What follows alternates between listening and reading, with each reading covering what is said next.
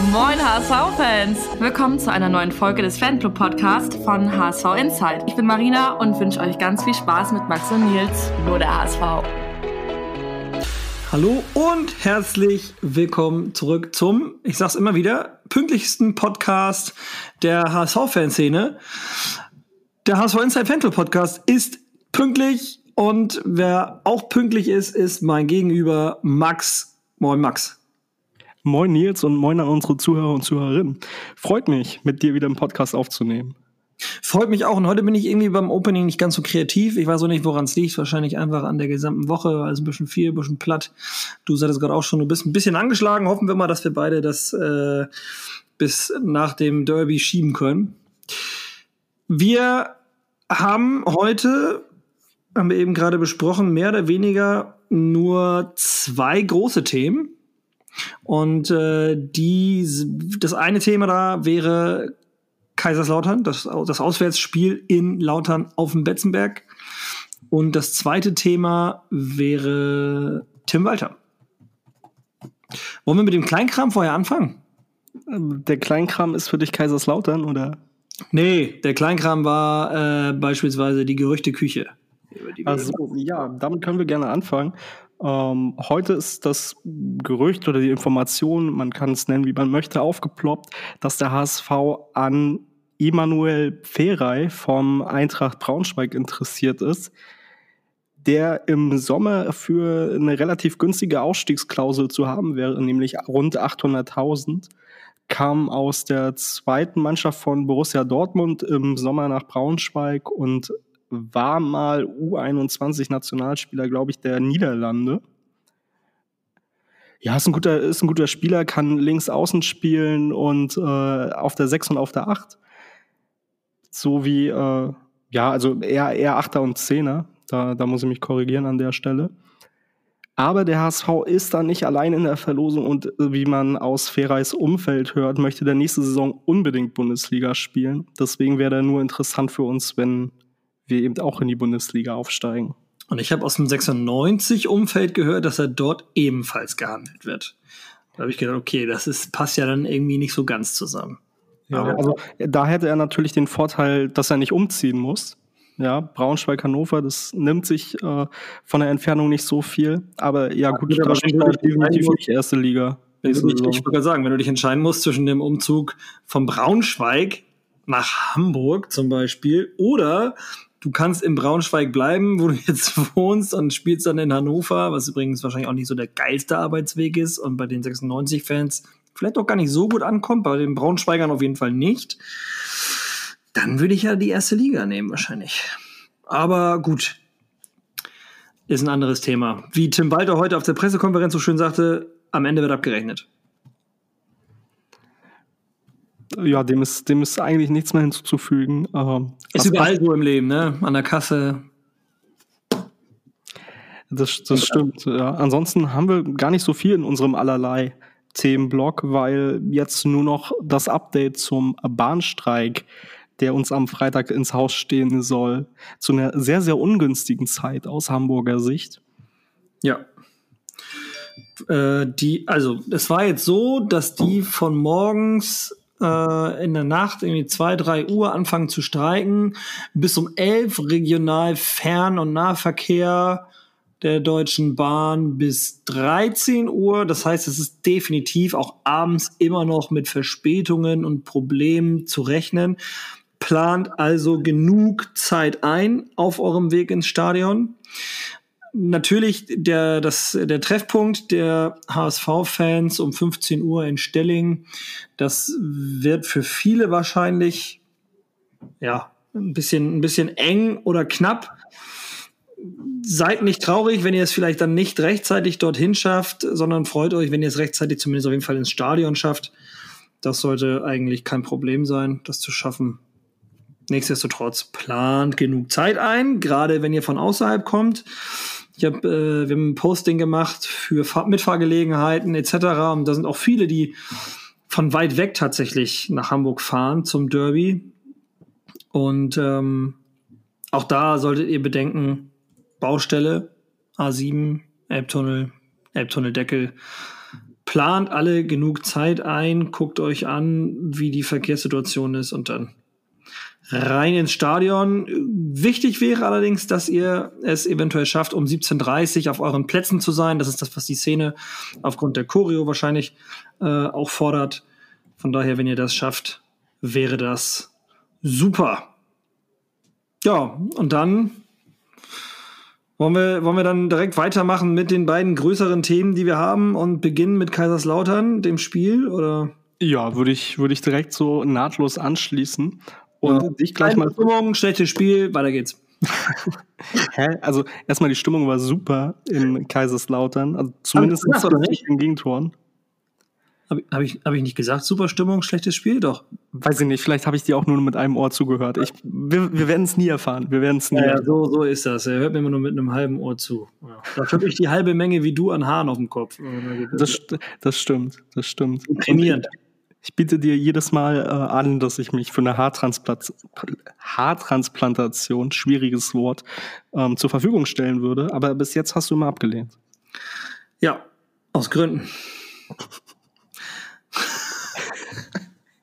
Ja, gut, das äh, lassen wir mal so stehen. Ich war in Kaiserslautern, ich habe mir die Fahrt angetan, wie immer, wenn der HSV irgendwo spielt und ich an Tickets bekomme, also ich Tickets komme. Meine Güte, ich kann nicht mehr Deutsch reden. Und Also ich Max, Tickets ist, bei. Max, bei Max ist es so, der hat schon, also bei, bei Max ist gefühlt schon Freitagnachmittag, da wo bei uns allen dann wahrscheinlich der leichte Verlust der Muttersprache einsetzt, dass äh, Max sitzt wahrscheinlich schon den ganzen Tag wieder in der Uni hinter irgendwelchen Glasfenstern da, zwischen irgendwelchen iMacs und kriegt auch noch die ganze böse Apple- und WLAN-Strahlung ab, oh mein Gott. Geimpft ist er immer auch und kann er nicht mehr reden. Es ist komisch, also die Zusammenhänge sind da. Ja, das sind, das sind vermutlich einfach die litauischen denn- Gene. Hast du heute mal was getrunken? Also ja, was aber ehrlich jetzt. Ja, tatsächlich. Nicht, nicht viel, aber doch ein bisschen. Ansonsten habe ich hier auch was neben mir stehen, aber freut mich natürlich, dass du dich so ein bisschen um mein Wohlbefinden sorgst. Natürlich. Ja, aber nee. Äh, wie gesagt, ich tue mir das ja immer an, mit dem HSV zu reisen, wenn ich an Tickets komme. Und diesmal bin ich ja durch dich an ein Ticket gekommen. Da nochmal trotz des äh, ja, verbesserungswürdigen Spielergebnisses Danke an dich. Weil Ja. so hatte ich auch die Möglichkeit, einen guten Kumpel von mir zu besuchen. Grüße gehen an der Stelle raus an Andreas. Und äh, das war schön. Der ist nämlich glühender Kaiserslautern-Fan. Das, das war wiederum dann nach dem Spiel nicht so schön. Aber okay. Aber die, die, äh, habt ihr die Freundschaft dann jetzt beendet? Nee. Nee, Quatsch. Ja, also als, als FCK-Fan ähm, weiß er natürlich, wie das in manchen Situationen auch äh, leidvoll sein kann, die, die zweite Bundesliga und der Fußball generell. Deswegen im Herzen sind wir, sind wir da Leidensgenossen. Ja. Alles in allem, was ich gehört habe, eine sehr friedliche Stimmung auch zwischen den Fans generell. Also HSV-Fans, die vor dem Spiel irgendwie noch das Grab von Fritz Walter äh, da besucht haben oder was es da war. Ähm, ja, also alles in allem von der Stimmung und dem Verhalten der Fans ein rundum gelungenes Fußballwochenende. Ja, da, also da kann man wirklich nichts zu sagen. Das Wetter hat auch mitgespielt. Ich war frühzeitig in Kaiserslautern mit der Bahn und äh, die Hinfahrt verlief im Gegensatz zur Rückfahrt problemlos. Super durchgekommen. Mit Andreas und äh, Freunden und seiner Partnerin in der Stadt getroffen. Ähm, in der Nähe vom Treffpunkt der Kaiserslautern Fanszene, die sich dann da getroffen haben zum, zum Marsch. Und da liefen auch HSVer rum in Trikots und mit Schals und alles äh, freundlich und kein Stress, ja. Dann, als der Marsch dann losging, gab es ein paar Böller, wie man das so kennt, aus anderen Märschen, von anderen Märschen. Und äh, ja, wir haben uns da nicht dran beteiligt. Wir waren schön essen und sind dann von da aus zum Stadion gegangen. Ja. Cool. Ja, und dann ging es ins Spiel. Und ähm, wie das Ergebnis, das kennen wir jetzt ja nun leider alle. Ich weiß gar nicht, also wollen wir, also gibt es über die erste Halbzeit großartig, bis auf diese eine Aktion, die ich gerne ansprechen würde, wahrscheinlich ahnst du es schon. Gibt es da irgend, also ich glaube, die erste Halbzeit war langweilig. Wir waren die ersten 20 Minuten besser, haben nicht so richtig eine Torchance uns erarbeiten können. Kaiserslautern aber auch nicht. Und dann nach diesen 20 Minuten war das so ein, ja, irgendwie, es war jetzt kein unattraktives Spiel, aber ich persönlich hatte das Gefühl, okay, irgendwie passiert hier nichts. Ja, die, die Torgefährlichkeit fehlte auf jeden Fall auf beiden Seiten. Also auch der letzte, ich würde sagen, der vorletzte Pass sogar hat schon äh, größtenteils gefehlt. Ich wollte tatsächlich aber nochmal auf die 20. Minute gehen und auf die gelbe Karte für Miro Muheim. Hast du die Szene danach, also nach dem, äh, also hast du sie nur im Stadion gesehen oder hast du sie nochmal irgendwo auf dem Screen gesehen? Nee, ich habe sie noch mal, noch mal in den Highlights gesehen. Für mich, ich bin gespannt, was du sagst, für mich ist das kein unsportliches Verhalten. Also ich kenne es selbst, man springt dann unabhängig davon, wo du dich befindest auf dem Platz, äh, wenn der Gegner so rankommt an dich, so rangerauscht kommt, mehr oder weniger, dann äh, springst du und du fällst auch vielleicht, aber es ist kein Foul, es, du tust dir nicht weh, er trifft dich auch vielleicht nicht, aber du gehst in dem Moment vielleicht aus davon, dass er dich trifft. Und ich finde, Miro Muheim hat sofort abgewunken und deshalb ist es für mich eigentlich auch keine Schwalbe und auch dadurch keine gelbe Karte. Wenn ich überlege, was gestern in der Champions League äh, an Schwalbe nicht gegeben wurde, so, dann denke ich mir so, hm, weiß ich nicht. Also Weiß nicht, wie siehst du das? Ja, also ich habe tatsächlich ähm, nach der Szene noch mal ins Regelwerk geguckt und die gelbe Karte geht grundsätzlich in Ordnung. Ja, ich aber an der Stelle viele Sachen pfeifen. Ja, ja, ich an der Stelle, ich hätte sie auch nicht gegeben. Wäre vielleicht zu der Zeit clever, was, oh ja, was heißt cleverer, aber wäre zu der Zeit, glaube ich, einfach smarter vom Schiedsrichter gewesen, da einmal in die Kommunikation zu gehen, zu sagen, so, hier nächstes Ding gelb und ähm, ja, dann. Zumal Mülheim sofort abgewunken hat. Also, ne, der ist ja dann auf allen Vieren mehr oder weniger gelandet. Ja, ja er hat gleich angezeigt. Und, ja, also ohne Verzögerung abgewunken, so. Äh, das, also die Karten sind ja dazu da, um Spieler für Verhalten zu bestrafen, was entweder gegen die Regeln ist oder halt äh, unsportlich gut, Unsportlichkeiten zählen halt mit zu den Regeln. Aber ne, ihr wisst, was ich meine. Und für mich war das nicht unsportlich. Also er hat sich da jetzt ja, nicht stundenlang rumgewälzt und äh, äh, oder überhaupt, er ist ja überhaupt nicht liegen geblieben und hat nichts gesagt, sondern er ist direkt beim Aufstehen hat er schon die, als die rechte Hand hochgenommen hat zum Aufstehen, hat er schon abgewunken, dass nichts war.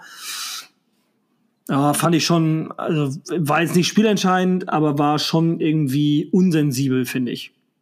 Ja, und die einzige Szene vor allem übrigens auch, wo ich finde, dass man darüber äh, in der ersten Halbzeit reden kann, weil sonst war die erste Halbzeit eigentlich langweilig.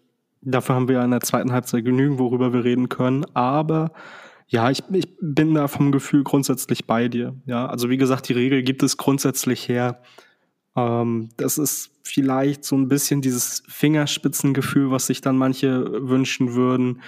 Manche wünschen sich Sheldon Coopers, die stupide die Regeln einfach ähm, durchdrücken und ja, wie man es macht, macht man es vermutlich irgendwie verkehrt. Deswegen, also ja, ich würde das als Tatsachenentscheidung und so einfach, auch wenn du, wenn du es nicht magst, aber Tatsachenentscheidung fertig ist. Nö, ich mag die Tatsachenentscheidung. Also bin ja froh, dass da nicht nachher noch irgendwie der Videobeweis sich eingeschaltet hat. Ich denke mir immer nur, weißt du, es gibt auf der anderen Seite so viele Szenen bei Eckbällen zum Beispiel oder bei anderen leichten Fouls, wo wir sagen, na ja, wenn man das jetzt abpfeift, dann muss er so viele Situationen abpfeifen bei Ecken. So, und dabei wäre es nach dem Regelwerk sogar drin, das abzupfeifen. Es wird aber nicht gemacht. Es ist ein bisschen wie bei falschen Einwürfen.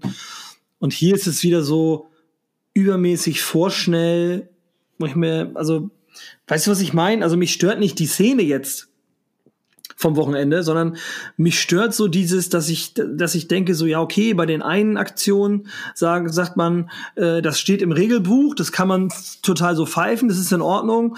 Und bei anderen Situationen heißt es dann wiederum, na ja, aber da müssen wir jede Ecke abpfeifen und äh, also da, ja. das ist ich, ich, für mich ist er gefühlt einfach so ein Ungleichgewicht, was mich einfach nervt. Ich würde da jetzt auch gar nicht mal unbedingt jetzt den, den Schiedsrichter jetzt angreifen, so darum geht's auch nicht. Also den, ich weiß gar nicht, wer hat denn überhaupt gepfiffen? Weiß ich schon gar nicht mehr. Ist auch egal.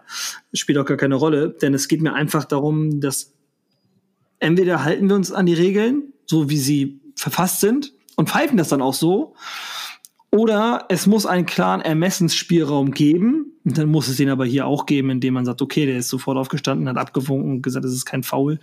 Dann kann ich nicht eigentlich sagen, dass es eine Schwalbe war, um den Elfmeter zu schinden. Also es, der Vergleich hängt für mich einfach ein bisschen. Ist aber mhm. egal. Wir wollen eigentlich über äh, die zweite Halbzeit reden, die ja dann doch ein bisschen mehr geboten hat. Der HSV hat in äh, der zweiten Hälfte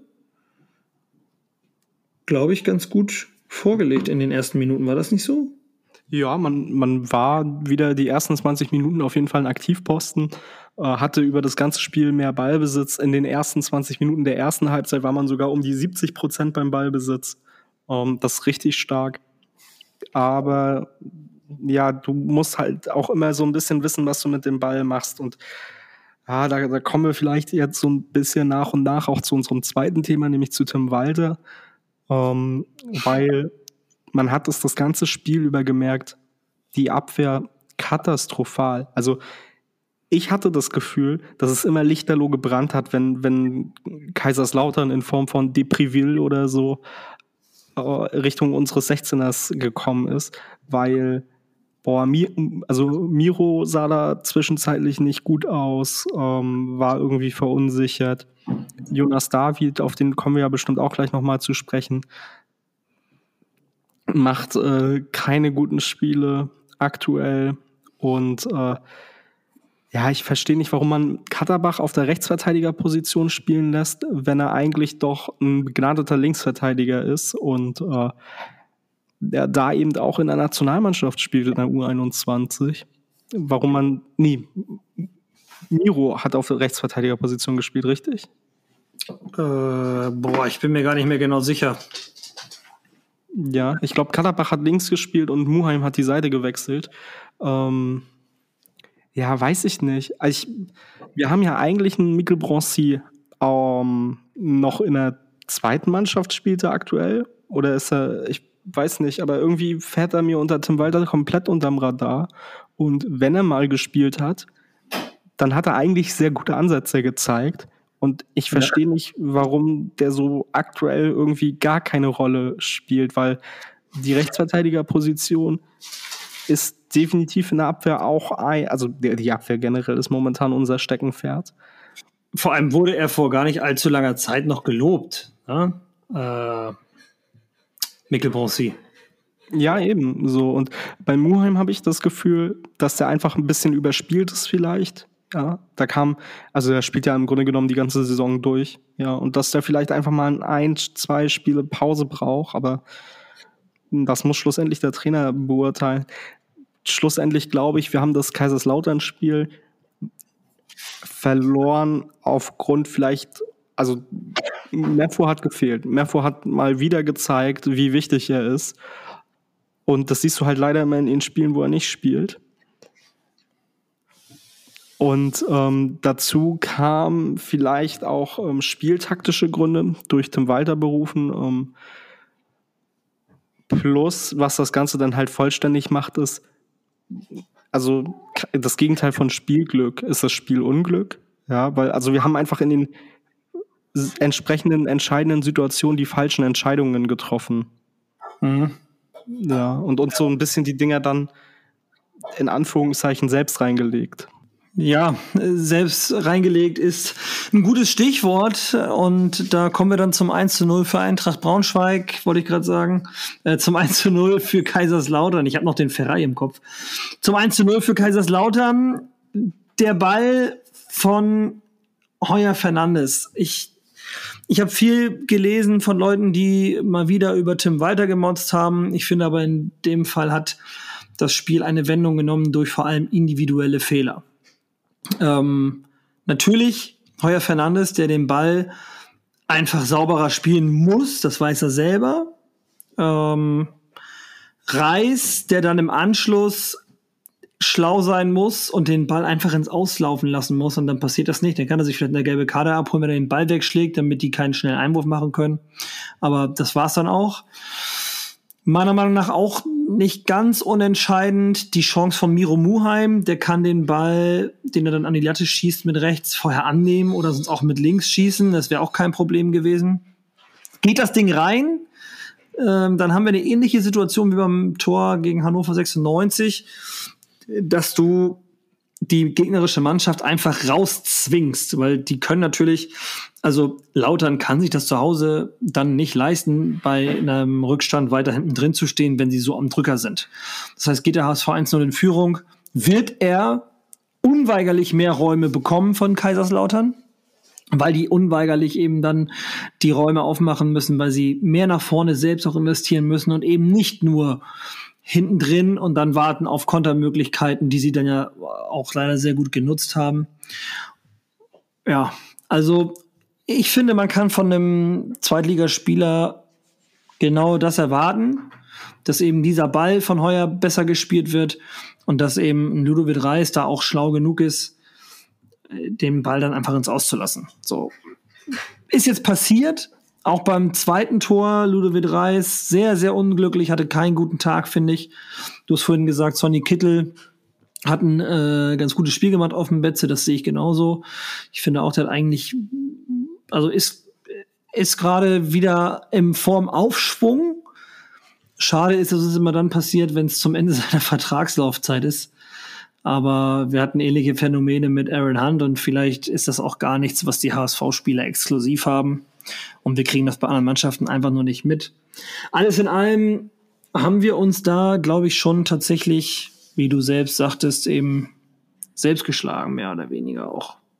Oder es uns auf jeden Fall schwerer gemacht als notwendig, weil man hat dann nachher schon gesehen, dass die Köpfe runtergingen. Einfach die Spieler waren müde, äh, dann sicherlich auch Zweifel an sich selbst gehabt, vor allem natürlich Heuer und Ludovic Reis. Ludovic Reis dann sogar noch einen zweiten Fehler hinterhergeschoben. Das sind alles so Verkettung von irgendwelchen Umständen, die jetzt an und für sich halt einfach alle so die Nuance am Ende des Jahres ausmachen. Und ich glaube trotzdem, dass wir die Kurve kriegen können und dass die Mannschaft das in den Griff bekommen kann. Okay. Max hat heute seine Benachrichtigungen ausgemacht. Äh, ja, da hat jetzt jemand die Magnete von der Tafel genommen. Das, das ist okay. Ähm, jemand Kreide holen. Ja, so, so, so, ungefähr. Du hast zwei Punkte nicht angesprochen. Einmal die Situation, wo Heuer den Ball klären will und ich glaube Muheim abschießt. Ja, und sich das Ding fast selbst reinlegt. Also wirklich fast selbst reinlegt. Und bei dem 1 ja, bei dem 1-0, diese Fehlerkette, die besteht ja nicht nur aus Heuer und äh, Reis, sondern die besteht ja auch aus Jonas David, der da in der entscheidenden Situation hinter Terence Boyd ist im Strafraum, bevor die Flanke dann zu Terence Boyd bekommt und also zu Terence Boyd kommt und David natürlich in dieser Situation in keinem Universum auf dieser Welt so an den Ball kommen kann. Ja. Ja, ist das, was wir tatsächlich ja in vielen stimmt, habe ich ganz vergessen. Ich ja, haben wir, haben wir schon mehrmals gesagt, ne, du musst zwischen dem Tor und dem Ball und dem Gegner stehen und eben nicht ja, dahinter. Und das ist natürlich, ja, gehört wieder dazu. Terence Boyd, wenige Minuten vorher aufs äh, Feld gekommen, macht das mit der Hacke natürlich auch ganz stark. Und also, ähm, hast du mal Interviews gehört von Terence Boyd? Ich habe, glaube ich, eins, ja, doch, aber. Ich muss ganz ehrlich sagen, der ist mir ja unheimlich sympathisch, ne? Also, wenn der redet, der, da, also der, da leuchten die Augen, wenn er vom Fußball spricht und wenn er vom Betze spricht. Also, es ist schon, auch nach dem Aufstieg, ich habe da damals das Spiel geguckt, die Relegation.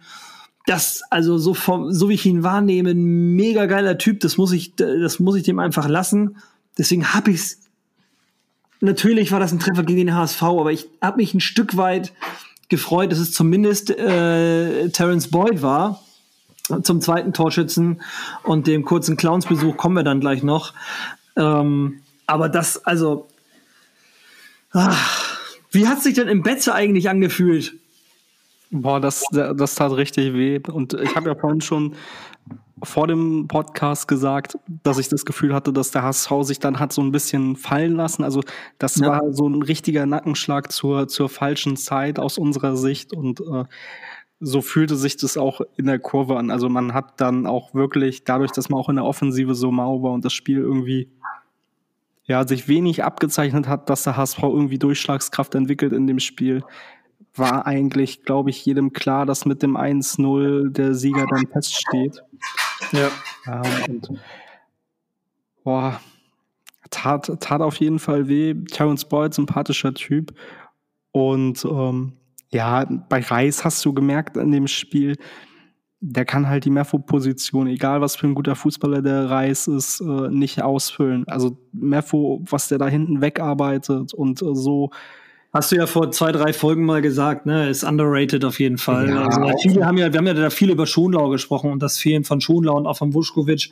Natürlich auch wegen den Fehlerketten seitens Jonas David und so. Und äh, also ich finde, jetzt hat man in diesem Spiel auch ganz, ganz stark gemerkt, dass das, was du vor drei, vier Folgen schon mal gesagt hast, was wir dann hier besprochen haben, dass das tatsächlich auch der Wahrheit äh, natürlich dann entspricht, dass Jonas Meffer tatsächlich underrated ist und dass das ganz doll wehtut, auch wenn der nicht da ist. Ne? Und du hast gemerkt, dadurch, dass Reis eine Position weiter hinten gespielt hat, haben wir nach vorne hin gar nicht diese Durchschlagskraft bekommen, die wir, die wir da sonst haben. Ja. Ich fand, ich weiß nicht, wie du es wahrgenommen hast in den Interviews hinterher, Robert Glatzel relativ genervt darüber, ja, dass, dass, dass er da vorne keine Bälle bekommt und äh, kann ich natürlich auch als Stürmer nachvollziehen.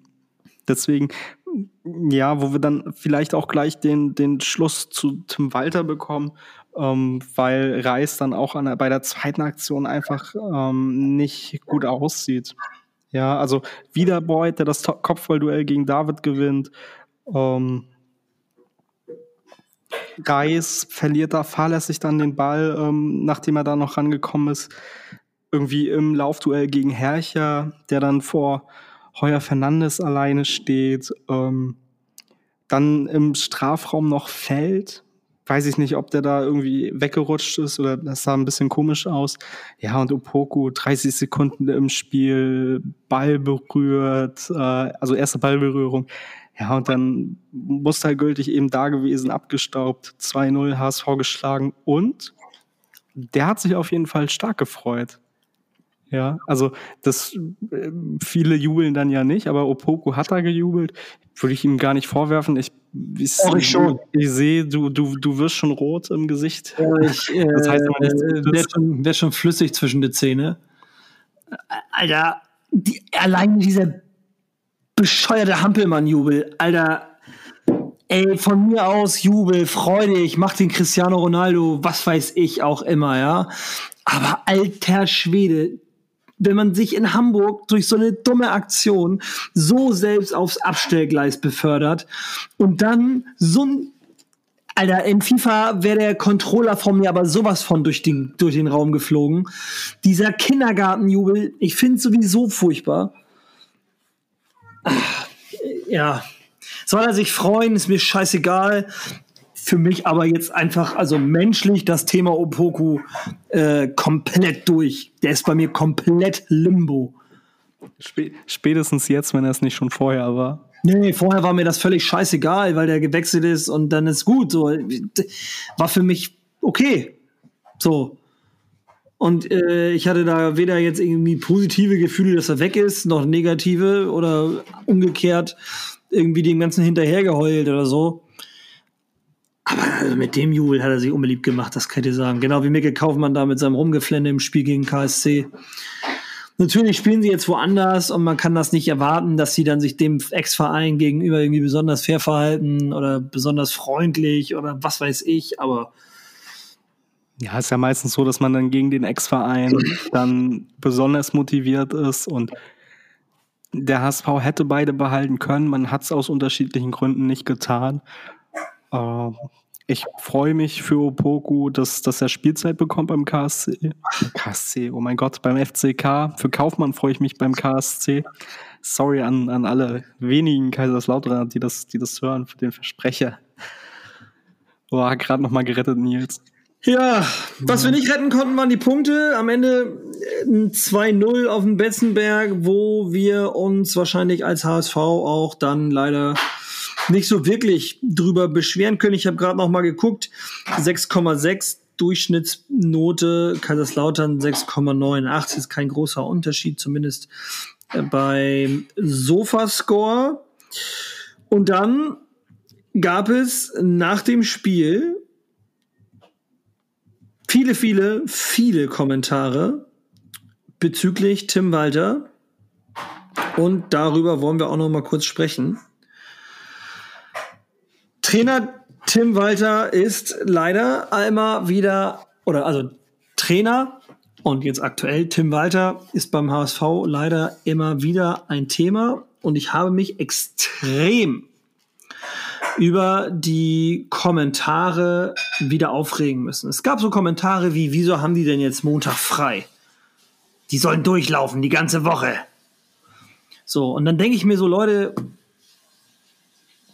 Frust ist verständlich. Kritik äußern ist völlig in Ordnung.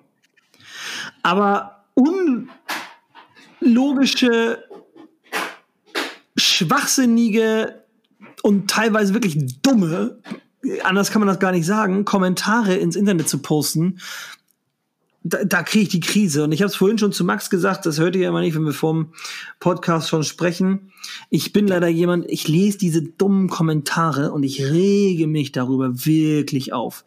Es geht mir richtig auf die Nerven. Und vorhin hat jemand unter einem der Videos, die wir jetzt aktuell, wir posten ja aktuell immer wieder so ein paar Videos wegen des Derbys, und unter dem einem der letzten Beiträge hat jemand geschrieben, dass, cool, dass er es cool findet, dass wir wieder mehr posten, jetzt wo Derby-Woche ist, so. Und äh, ich kann euch sagen, woran das liegt, natürlich, weil ich mich aufs Derby freue.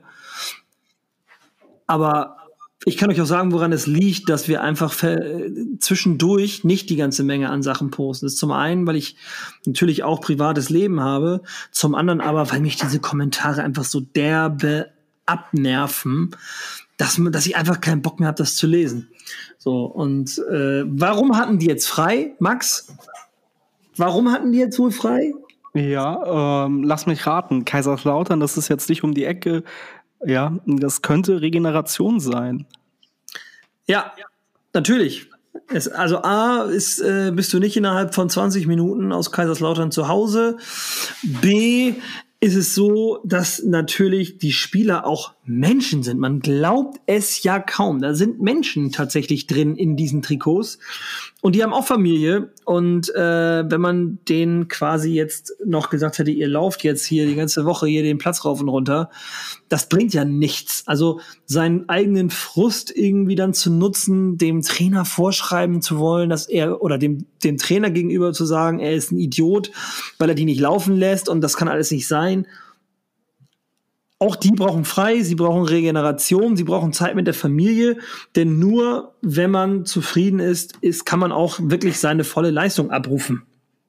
Also wenn die jetzt unzufrieden wären, weil sie den freien Tag gestrichen bekommen, das macht keinen Sinn. Die haben ja die Woche vorher trainiert, die trainieren jetzt die ganze Woche. Ein freier Tag äh, ist ein Recht für jeden, finde ich. Und ich habe so ein paar Dinge aufgeschrieben, über die ich mit dir äh, noch sprechen will, außer du möchtest jetzt gerne noch irgendwie was dazu ergänzen. Ja, dann will ich ganz dringend was dazu ergänzen, weil ich, äh, ich bin großer Fan von Robin Gosens. Und Robin Gosens, der ist ja eigentlich dafür, oder der ist dafür bekannt, dass, dass er kein Blatt vor den Mund nimmt, immer recht direkt ist und sich da auch nicht irgendwie scheut, mal auch vielleicht Sachen zu teilen, die jetzt so vielleicht nicht jeder Fußballprofi teilen würde. Und Robin Gosens hat mal zu einer ähnlichen Thematik dazu gesagt. Ähm, aber was passiert, wenn ich mich öffentlich beklage, dass Menschen im Internet auf mir und meiner Familie rumhacken oder die bedrohen? Weil wir gerade ein Spiel verloren haben. Dann werde ich schief angeschaut als Fußballprofi. Ja. Und es fehlt einfach das Bewusstsein dafür, dass uns Spieler solche Nachrichten oder Berichte aus den Zeitungen oder dem Internet zerfetzen können und bewirken, dass wir noch schlechter spielen, weil der Druck stetig steigt. Ja, also Robin ja. Gosens spricht in dem Interview, ähm, das hat er mal bei LinkedIn gegeben, da ganz toll irgendwo in den Show Notes. Ja, kann ich, kann ich dir den Link mal weiterreichen. Hat er ganz toll über den Druck und äh, Angst im Fußballgeschäft gesprochen. Und das finde ich ganz wichtig. Also da weiß man halt manchmal nicht unbedingt, beispielsweise bei, bei einem Kittel, der ja auch immer arg in der Kritik steht, was dann am Ende des Tages irgendwie zuerst da war. So hat der Junge vielleicht einfach seine Form verloren, weil das passiert halt mal. Du, man liefert ja auch nicht jeden Tag auf der Arbeit ab. So, das funktioniert, so funktioniert halt der, der, der Mensch ja gar nicht. Oder ist, äh, und kommen dann die bösen Kommentare? Oder waren vielleicht die bösen Kommentare Auslöser, dass die Form dann so ist, wie sie ist? Also ähnlich mhm. bei einem Farid Alidou, der ja auch sehr arg in der Kritik stand. Und ich glaube einfach, dass das beispielsweise gerade so ein jungen Spieler, wenn du da wenn gerade bei, bei jemandem wie dann beispielsweise Ali Du, der dann sich irgendwie früh für einen Wechsel auch positioniert hat, da wird dann natürlich mit einem Adlerauge drauf geguckt. Und das ist, was ich meine. Manche Spieler, die können, also der Kittel, der könnte vermutlich in manchen Spielen drei Tore schießen. So, der, der kann es nicht mehr allen recht machen. Ja, und ja gut, keiner, also muss man sagen, keiner kann äh, allen Leuten alles. Ja, sagen. aber du, du weißt, was ich meine. So bei dem Ali Du, ja, der hätte danach noch. Also Kittel steht halt, in der, steht halt, ist halt irgendwie immer der, der so ganz schnell dann herangezogen wird oder Ali Du dann halt damals. Aber ich meine, also selbst äh, der liebe Gott, wenn es ihn denn gibt, ähm, wird nicht von allen gemocht. Ja, aber also, die Mechanismen ne? sind ja. Aber das steht halt jeden Tag in der Presse. So. Ja, aber die, die, Mechanismen im Fußballgeschäft sind dann ja die gleichen. Also dann wird bei solchen Spielern mit dem, mit dem Adlerauge drauf geguckt ja. und dann macht sich der Spieler irgendwie, dann sprintet der im Training nicht schnell genug oder an der, geht nicht schnell genug zur Bank bei der Einwechslung. Ähm, und dann wird es kritisch beäugt und dann ja. wird der Spieler irgendwie beleidigt und bedroht und ja, das, das muss doch nicht sein. Ja, also, also davon spielt selten jemand besser. Und wenn Robin Gosens als A-Nationalspieler vielleicht auch solche Worte richtet, dann hören vielleicht auch mehr zu, als wenn es der neun, das 19-jährige Fußballtalent vom äh, HSV ist, wo der übrigens ja auch schon eine stattliche Anzahl Bundesligaspiele und Champions League-Spiele bei der Eintracht gemacht hat. Dafür, dass manch andere aus der HSV-Fanbubble gesagt hat, dass er den gerne schon nach Frankfurt fährt, um den dort die Tribüne zu zeigen. Ich zum Beispiel habe das gesagt. Ja. Äh, ja, also wir verlinken euch mal das Interview mit Robin Gosens und äh, ja, guckt es euch an. Es ist wichtig. Es ist auch, ich meine, wir alle werden in Corona irgendwie mal mit den Begriffen der Work-Life-Balance zu tun gehabt haben oder vielleicht sogar mit Homeoffice oder auch im Homeoffice gewesen sein etc. pp. Ich war es auch. Für mich hat das Homeoffice eine ganz andere Lebensqualität, weil man ja doch sehr, sehr viel seines eigenen Einkommens eben für äh, die eigene Unterkunft, äh, die eigenen vier Wände bezahlt. Und am Ende des Tages ist man aber, äh, wenn man das auf die 24 Stunden des Tages abzüglich Schlaf nimmt, sehr, sehr wenig äh, überhaupt dann in diesen vier Wänden. Und dafür dann halt so ein hoher Preis. Also wenn das ein Auto wäre, das so teuer ist.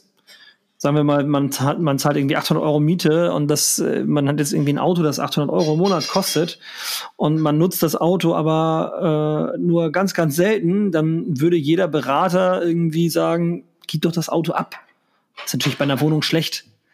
So, und von daher Work-Life-Balance ist ganz, ganz wichtig. Und das gilt auch für Fußballer. Ähm, es waren einige Kritikpunkte dabei. Im Großen und Ganzen, also Kritikpunkte an Tim Walter. Im Großen und Ganzen ist es das, was wir immer wieder sagen. Tim Walter und das Trainerteam entscheiden die Aufstellung gemeinsam. Sie sind nur in der Lage, wirklich das zu beurteilen, was die Spieler ihnen in der Woche geben, um dann zu entscheiden, wen sie aufstellen. Ich will jetzt nicht sagen, dass unsere Defensivprobleme komplett daran hängen, dass Mario Vuskovic nicht dabei ist. Aber es ist ein Punkt, der sicherlich in der Mannschaft für Emotion sorgt und es ist ein Punkt, der uns definitiv qualitativ schwächt. Definitiv. Ähm, nichtsdestotrotz müssen wir natürlich gewisse Sachen einfach schlauer spielen. Das waren trotzdem Sachen dabei, die man hätte vermeiden können. Dann werden die Spieler aufgestellt und was dann nachher im Spiel passiert, ist ja nochmal was ganz anderes. Viele kommen auch immer mit dem Kritikpunkt, der wechselt zu spät, der wechselt zu spät. Ich finde, es gibt im Vornherein kann, du kannst nicht sagen, wenn, die, wenn du die Spieler jetzt aufs Feld schickst und der Anpfiff ertönt, dann kannst du nicht sagen, ich wechsle in der 60. Minute den, in der 65. den und in der 73. Minute und 45 Sekunden wechsle ich den nächsten. Das funktioniert ja so nicht. So, immer wenn du eine Auswechslung machst, hat das auf das Gesamtkonstrukt Auswirkungen, es hat auf die Taktik Auswirkungen, vielleicht sogar aufs Selbstbewusstsein oder so, ähm, weil vielleicht die Spieler auch dann in Zweifeln geraten, wenn du sehr früh beispielsweise einen Offensiven rausnimmst und einen Defensiven bringen würdest, dann ist das eher so, okay, verstecken wir uns jetzt oder also es passiert trotzdem immer was in den Köpfen. Das darf man halt nicht vergessen. Und was ich dem HSV ankreide, ist, dass man zu wenig sportpsychologische Arbeit macht das ist das, was mir richtig auf die Nerven geht, weil ich glaube, das könnte dem HSV viel bringen. Vor allem eben, wenn es zum Ende der Saison geht. Dann, äh, ich lese die Kritikpunkte einmal eben vor. Die größten Kritikpunkte an Tim Walter waren immer das gleiche System. Ähm, dann, dass der HSV eben keine Mittel findet gegen tiefstehende Mannschaften, beziehungsweise dass das Walter-System ausgeguckt ist. Und ich würde gern erstmal über das immer gleiche System mit dir sprechen. Äh, wie siehst du das denn? Ja, also das ist natürlich ein Kritikpunkt, den man ansprechen kann. Finde ich jetzt aber nicht so valide, genauso wie so das Tim Balder-System ist ausgeguckt. Ja, okay das mag zu einem gewissen Zeitpunkt so sein. So, ähm, Tim Walter ist sicherlich auch keiner der Welttrainer. Trotzdem hat er da ja auch eine gewisse Variabilität drin. Und man muss halt sagen, also wenn man halt so argumentiert, dann kannst du halt auch sagen, okay, jeder weiß, was einen erwartet, wenn Pep Guardiola an der Seitenlinie steht. Jeder weiß, was einen erwartet, wenn ja. Thomas Tuchel an der Seitenlinie steht. Ähm, die, auch die besten Trainer der Welt haben ja im Grunde genommen ein System, was jetzt mehr oder weniger starr ist oder eine Idee, wie sie Fußball spielen lassen wollen. Ähm, bei einem Klopp weiß man auch, wie der Fußball spielen lässt oder was seine Idee vom Fußball ist. Also das Argument kann man grundsätzlich also, anbringen. Es gibt sicherlich Systeme, die, die leichter zu durchschauen sind als andere, aber ja, ich wird jetzt. Ja, also es gibt zumindest Systeme, die man mit dem eigenen Spielermaterial je nach Mannschaft mal besser, mal weniger gut bearbeiten kann, klar. Ja. Ich glaube, das, das, ist, das System ist nicht unser Problem. Ja, Tim also Walter hat das heute in der Pressekonferenz, glaube ich, sehr, sehr gut gesagt. Er hat nämlich gesagt, äh, also einer der Reporter fragte, ja, St. Paulis Trainer Hölzeler oder wie der heißt, hat gesagt, äh, er will definitiv auch den Ball haben in dem Spiel. Und da hat Tim Walter gesagt, gut, ist sein gutes Recht, können die machen. Dann ist es natürlich an uns, zu verhindern, dass sie das hinbekommen. Und das finde ich ist eigentlich ein sehr, sehr wichtiger Satz, denn es geht halt immer darum, sich gegenseitig irgendwie aufzuheben. Und was ich beispielsweise bei dem bei dem Vorwurf mit dem ange angeblich ausgeguckten Walter-Spiel, was mich daran stört an dieser Aussage ist, ähm, ich habe es ich hab's hier so aufgeschrieben, tiefstehende Mannschaften sind einfach eklig. So, also Atletico Madrid hat das ja in Perfektion gespielt unter Diego Simeone, war das, glaube ich. Ist es äh, auch immer noch, ja. Die haben das in Perfektion gespielt, dieses tiefe Abwarten auf Fehler des Gegners und dann dieses gnadenlose Kontern. Ähm, der HSV muss mit seinen Ambitionen und auch den Ambitionen der Fans Tore schießen und muss daher die spielbestimmende Mannschaft sein. Anders geht's nicht. So, weil wenn wir nicht die spielbestimmende Mannschaft sind, begeben wir uns immer auf das Niveau des Gegners und das ist nicht gut.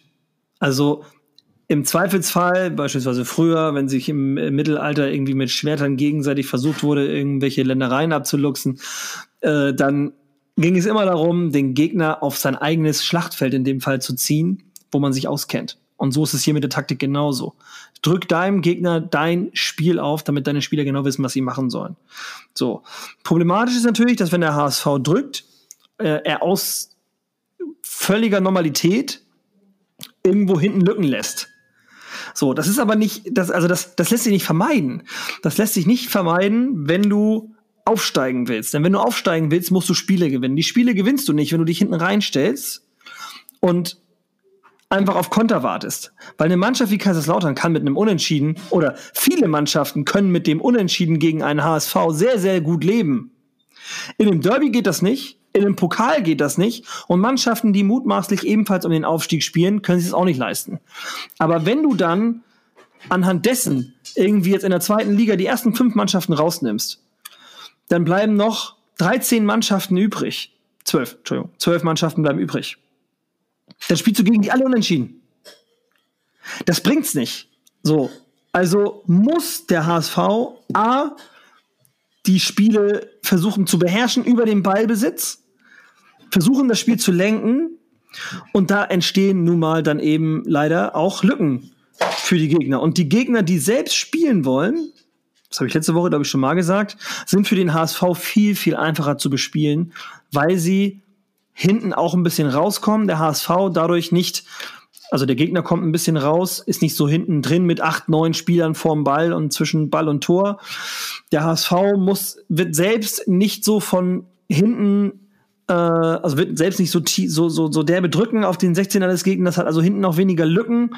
Und dann kommen unsere Techniker zu, zum Tragen, es kommen unsere schnellen Außen zum Tragen, Bakary Yatta, Jean-Luc Dompe, Sonny Kittel mit Technik, Ludovic Reis mit seiner Technik, Meffert mit seinen Qualitäten, Sebastian Schonlau mit seinen Qualitäten, kann ein Jonas David viel besser lenken und so ergibt es im Gesamtkonstrukt nachher ein viel, viel besseres Spiel für den HSV.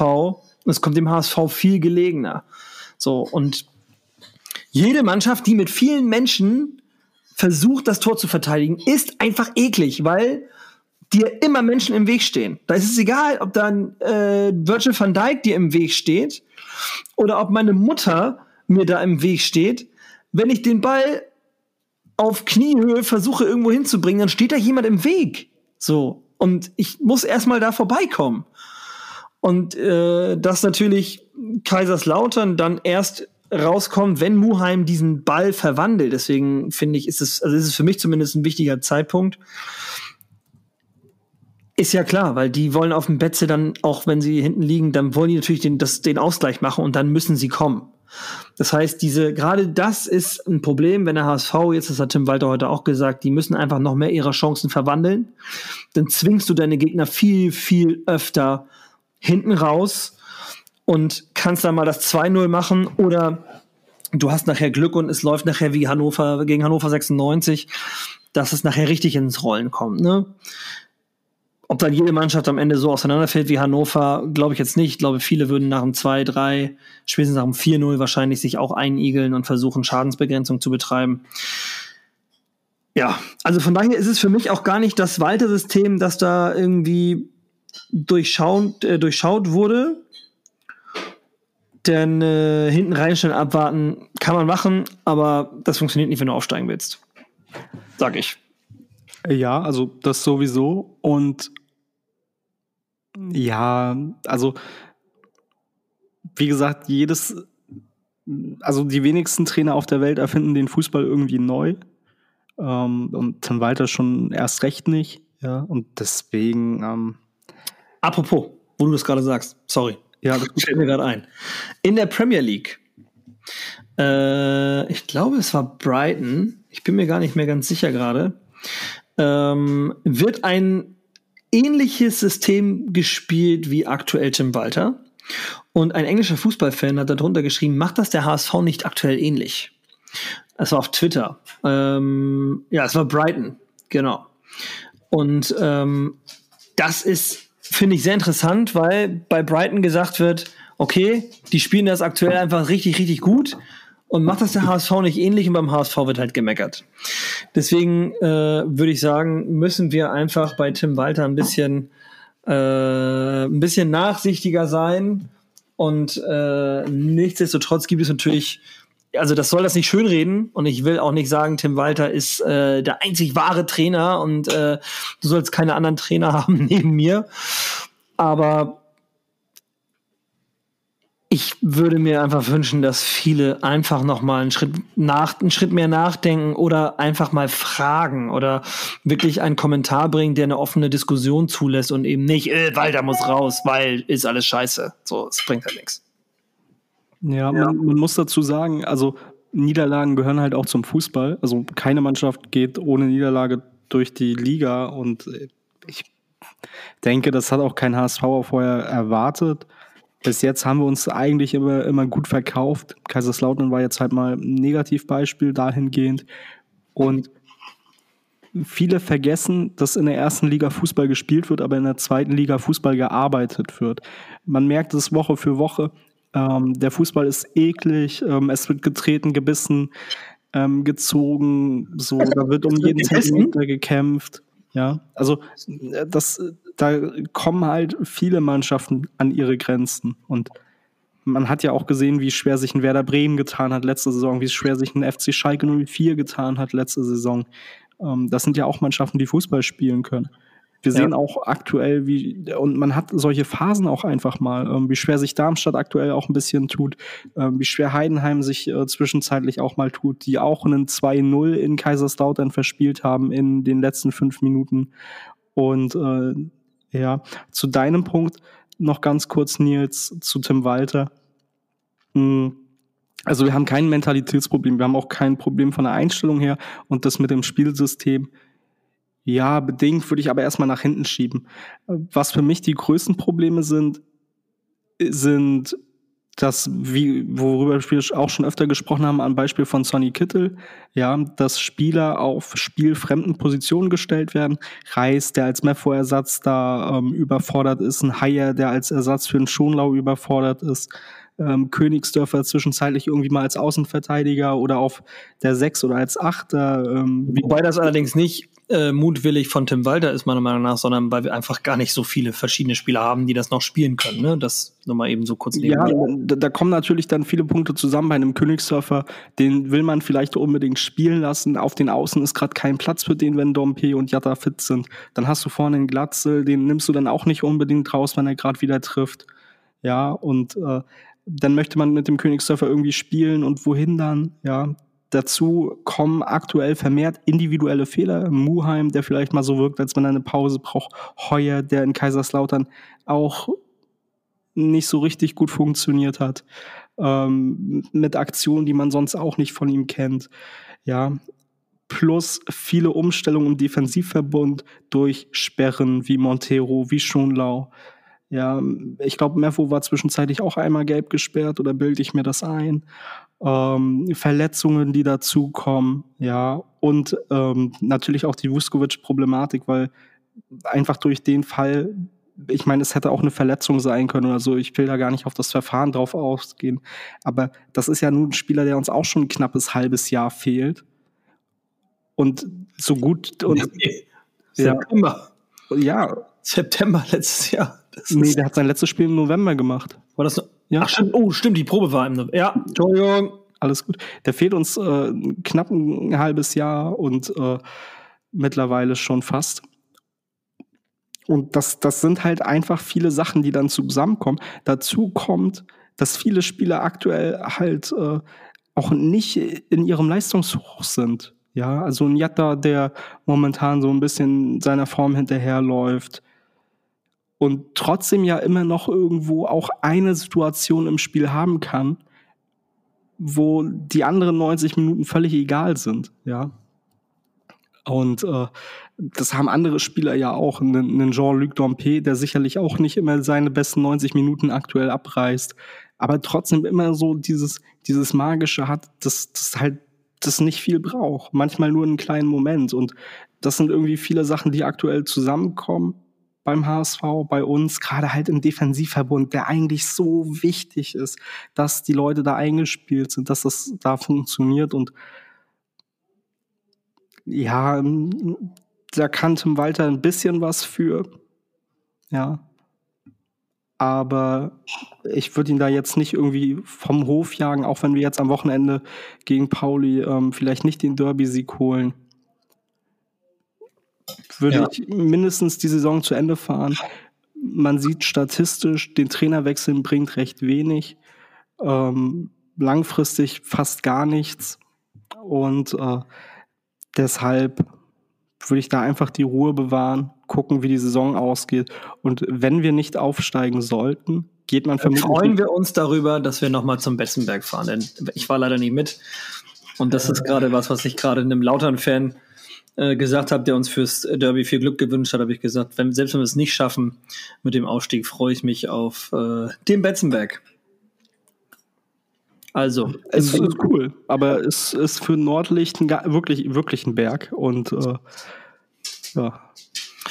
In dem Sinne schauen wir morgen nochmal gemeinsam aufs Derby und dann geht's übermorgen 15 Uhr Treffen in Stelling, 17.30 Uhr alle auf ihren Plätzen und dann holen wir uns trotzdem den Derby-Sieg, denn Hamburg ist und bleibt schwarz-weiß-blau. Max, vielen Dank. Wir sehen uns am Freitag. Nur der HSV. Nur der HSV. Ciao, ciao.